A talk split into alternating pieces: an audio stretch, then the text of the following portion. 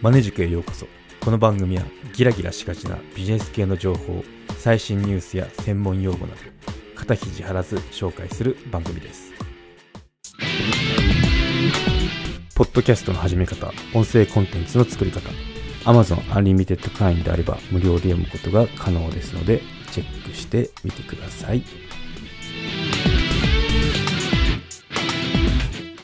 はい今回は怪しい儲け話。被害について思うことコツノウハウを知りたいってつまりあなたはまるよねっていうことを取り上げてみようと思います。はい今回は怪しい儲け話被害について思うことですね。うん。はい。そうですね。結構面白い記事を見つけたんでまたリンクの方概要欄に貼っとくのですけど、うん。まあ、他人事ではない怪しい儲け話に騙されないようにどうすればいいのっていう話でしたね、うん、味わい深かったので。そうですね。この紹介とこれに対する私の考えっていうのを述べてみようと思いますね、まあ、最近ネットや SNS で儲け話に騙されて被害相談っていうのが増えてるそうですね。はい。ということで見ていきましょう。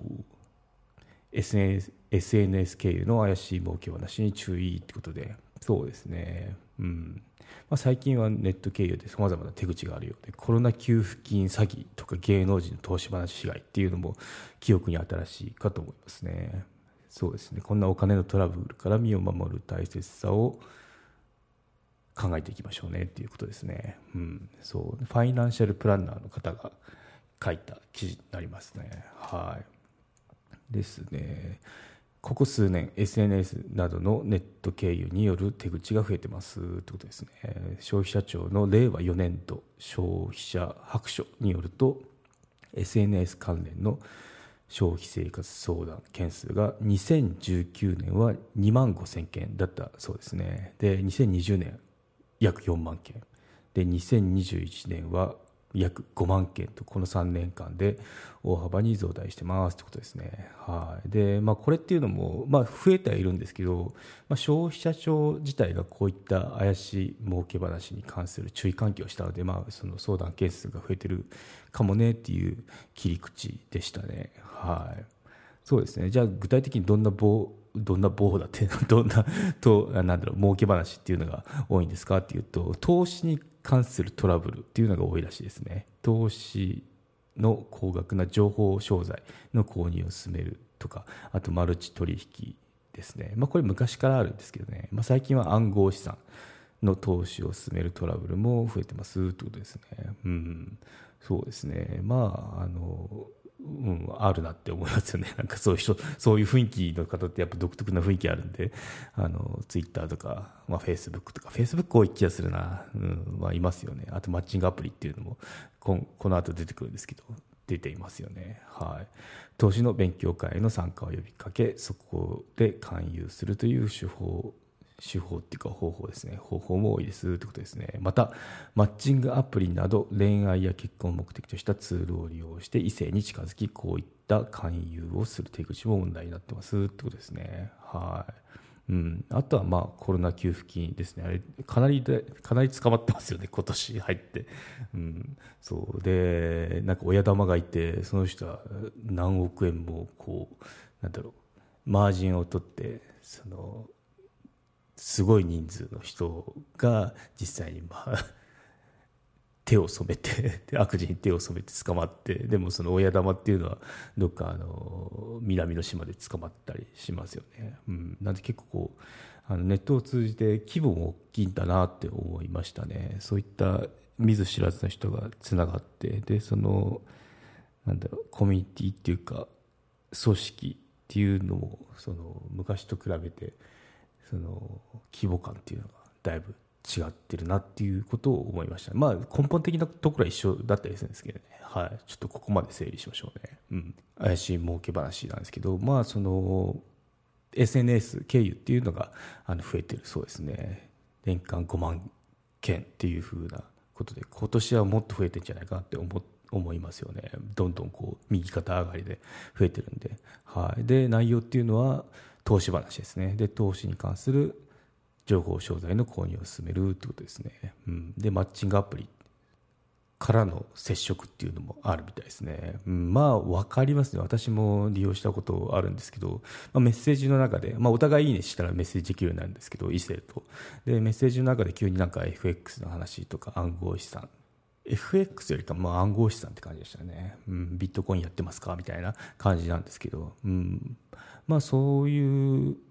感じ感じっていうか、まあ、分かるようになりましたね、うん、この人怪しいなっていうのが あの、まあ、金曜のサブスクの回になると思うんですけどもしこの話をすると、うん、もうあの SNS 特にそのマッチングアプリだったらあこの人怪しい人だなっていうのはあの特徴があるんで分かりますね私は、はい、なんでほらやっぱ来たなってメッセージでやってあの はいブロックみたいな感じですね、うん。はい、ということで、まあ、結構経験も必要だよっていうのはあるかもしれないですね、うん、まあ分かると思うんですけどね、うん。はい、でまあ怪しい人の特徴なんですけど、まあ、怪しい人の特徴ですね、まあ、記事ちょっと読んでもらうとお分かりの通りなんですけどあのまあその豪華な格好してますとかいうのが書かれてましたね。ただこの分かりやすい格好してればいいんですけど厄介なのが普通の場合ですね。うん、そういい生活してるなとかこうなんかリゾート地で撮った写真がインスタにアップされてるとかだったらなんかこう羨ましいなとか思ったりする層っていると思うんですけどそういうふうに分かりやすきゃいいんですけど普通の人が普通にそのなんだろう儲け話とか行出るようになってきたら結構その高度になってるなって私は思いますね。で今後この手口あの巧妙なって増えていくんじゃないかなって思ってますね。今分かりやすいからいいんですけど今後分かりづらくなってきたらあのもっと大変だよっていうふうに思ってますね、うん。まあ、あの例えるならスパムメールですね。スパムメールってなんかこう日本語難しいじゃないですか。日本語が怪しくてはいスパムって分かるんですけど最近なんか上手くなってますよね日本語が。そんな感じであの巧妙になってくると厄介だなって思ってますね、うん、あとまあそもそもまあ高級感ありますよとかいい車乗ってたりいい生活したりとかキラキラしてますっていうような人が特徴です怪しい人の特徴ですって書いてたんですけど、まあ、そもそもなんで高級感を出さないか出さないといけないのかっていうのを考えてみると結構分かりやすかったりしますね。うんそうまあ、そういったものに憧れる憧れる層にアピールしてるわけですよね。なんで、まあ、あのちょっと考えてみれば分かると思うんですけど、まあ、本人の性格による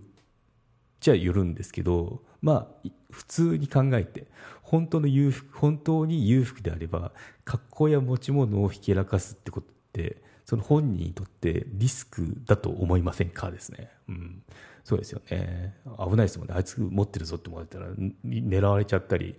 しがちですもんね。うん。そう、そこだから、そういうのひきらかすってことはリスクですよ。でもなんでそんなことしてるんですかって考えると、あれって思いますよね。はい。で被害に遭わないためにっていう話をしておきますね、うん、被害に遭わないためにはあのそうですねまあ利益が出る方法ってあえて他人にすること自体が不自然ですよ。ってまっとうなことを言ってるんですよ、うん、そうですね。でリスクが低いのにリターンが大きいとかいう商品は存在しませんとか、まあ、都合のいい話ですね。都合のいい話を聞いたら疑うっていう姿勢が大事ですってことを言ってました。であのーまあ、なんかこうちょっとの心の隙を突かれてもうこういった被害に遭ってしまったって時はホットラインがあるそうですね。188番ですね、はい、ここに電話をすると土日も含めて対応してくれるそうですね、うん、でまあその大人の場合はいいんですけどお子さんが引っかかる場合ってあるじゃないですか。これ結構あの知識がないっていうのもあるんですけどあの困っちゃうのでそういう時はしかもスマホを持ってますよね今って。なんであのそうですね。意図的意識的にお金の向き合い方とか、まあ、お子さんと話すっていうのも大事ですしあとはもうそのスマホにフィルタリング機能ペアレントコントローラーあるんで、まあ、それを使うっていうのを提唱してましたね、うんそう。まあ、ホットライン188これ結構私も知らなかったんでこれはあのまあ、第三者の客観的な目とか専門的なアドバイスこういった場合はここで相談できますよとか、まあ、ここ弁護士さんか分かんないですけど、まあ、そういうふうなあの紹介とかあるかもしれないですね。なんでまあそのアドバイスを受けるために利用してみてくださいってとこですね。はい。でこれに対して私の意見なんですけど、まあ、ちょっと思い出したのがガネーシャですね。はい。象の神様のあのガネーシャいるじゃないですか。あの本に書かれたことを思い出しましたね。はい。まあ、この前提として儲け話引っかかるってことはなんかこうで情報商材を買ってしまうってことは、まあ、コツとかノウハウを教えてくださいっていうような人が引っかかりやすい傾向にあると思うんですよねでコツとかノウハウを欲しがる人って、まあ、つまり楽をしたいわけですよっていう指摘をガネーシャがしてました。私じゃないですよ。そう。で、あ、なるほどねって思ったんですけどね、その本読んだ当時っていうのは。は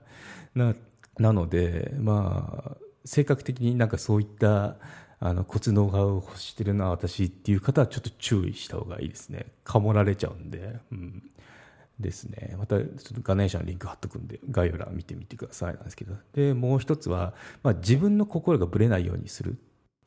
ぶれないように保つ大切さっていうのはあの大事だなって思いましたね、うん。まあ、都合のいい話っていうのは他人にあえて教えるわけないですよね。まさにそうだと思うんですけど。そう。でも人間生き物なんでメンタルが弱ってる時とかあと人恋しい時とかってあるわけですよ。でそんな時に怪しい人に出会ってしまったら付け入れられてしまうので気をつけましょうねってとこですね、うん、だった補足として、まあ、ここってなんか情報教材とか FX 暗号資産が怪しいってあの描かれてましたけど、まあ、そこをそうそう単純に考えるのは拙速ですよっていうことを言いたいですね、うん、包丁が危ないから廃止すべきだって言ってるようなもんだと思いますね。そう。中にはこの人生を変えるような有益な情報商材っていうのもあるので、うん、そうですね。あと FX 暗号資産っていうのはコモディティなんですよね。なんで、まあ、確かに上げ下げもあるんですけど、まあ、自分の金融資産のポートフォリオに入れておくとあの賢く資産運用ができるのでそのやっぱ包丁かなって思いますね、はい、使い道だと思います、はい。うん、であとまあ価格についてなんですけど、まあ、こう騙されたっていう時は大体お金の話だと思うんですけどその、ま、自分にとってまっとうな価格かどうかっていうのはやっぱ考えましょうねっていうことを強調したいですね。うん、そう騙されたっていうものはその人が納得をしてないものをご両親や言葉巧みに載せられて買った場合ですよね。なんでその言葉巧みに説得の技術にやられたって言えばまあかわいそうですねってなってしまうんですけど、まあ、本人の心の好きっていうのも否めませんよね。なのであのそこっていうのも噛みしめる必要がありますよね。うん、でそもそも物の価値の話をすれば、まあ、納得していればその物の価値なんって人それぞれですよね、うん、例えば萌え萌えフィギュアに100万払って幸せを感じる人もいればジャンボジェットの飛行機の壁の一部って売り売れなんだ売り出されてたりするんですけど マニア向けに。そうこれに10万払ってニヤニヤ酒のあてにして飲んでる人もいるわけですよ。で、まあ、今話題になってますけど宗教の本2000万で買って幸せを感じる人もいるわけですよね。なのでこれっても普通に見たらちょっとおかしいじゃないかって思うかもしれないですけど本人にとってそれでいいんだと思って喜んで払ってる分って言ったら全然あの問題ないんですよ。ななぜかというとそれを否定すると市場っていうのを否定することになるからですね、うん、なんでここってあのまるっといけないむ面白いっていうかこう難しいところなんですよね。物の価値って人それぞれですよってことですね、うん、そう。めちゃくちゃ喉乾いてる時に例えば水一杯2万とかだったっても多分その人買いますよね、うん、詐欺だってなんないですよね。なんでそうそういうのと一緒ですね、うん、なんでまあそのやっぱ自分が納得するかしないかっていうのはこの商品買う時っていうのは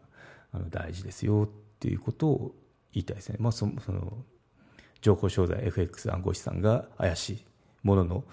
あの代表格として挙げられがちですけどそうやってその単そういうふうに単純化できないですよっていうことをちょっとフォローしておきますね。そうですね。はい。ということで今回まとめていきましょう。怪しい儲け話被害についてですね。はい。そもそもうまい儲け話をわざわざ他人に教えるってどういうことなんだろうと自分で小一時間考えてみてくださいってことですね。はい。騙される時は自分の心がぶれた時です。はい。コツ、ノウハウが欲しいのは、つまりは自分が手抜きをしたいから。ということを覚えておいてみてください。はい。ということで今回は以上となります。よろしければ高評価、コメントいただけたら励みになります。番組の登録はまだの方はご登録もどうぞよろしくお願いいたします。メルマガもやってますのでご登録のほどどうぞよろしくお願いいたします。エピソードの概要、要点をまとめてますので、サクッと情報のインプットに最適です。概要欄のリンク、もしくはマネジク .com を訪れて、バナーをクリック、またはメニューのメルマガをクリックして登録してください。はいということで今回は以上となりますではまたマネジク有料チャンネルのご案内をいたしますサブスク版チャンネルマネジクプレミアムを Apple Podcast で金曜に配信中サブスク会員は今までの会員限定エピソード全てを聞くことができます。Windows の方も iTunes から聞くことができます。トライアル期間もあります。ご登録して応援いただけると励みになりますのでどうぞよろしくお願いいたします。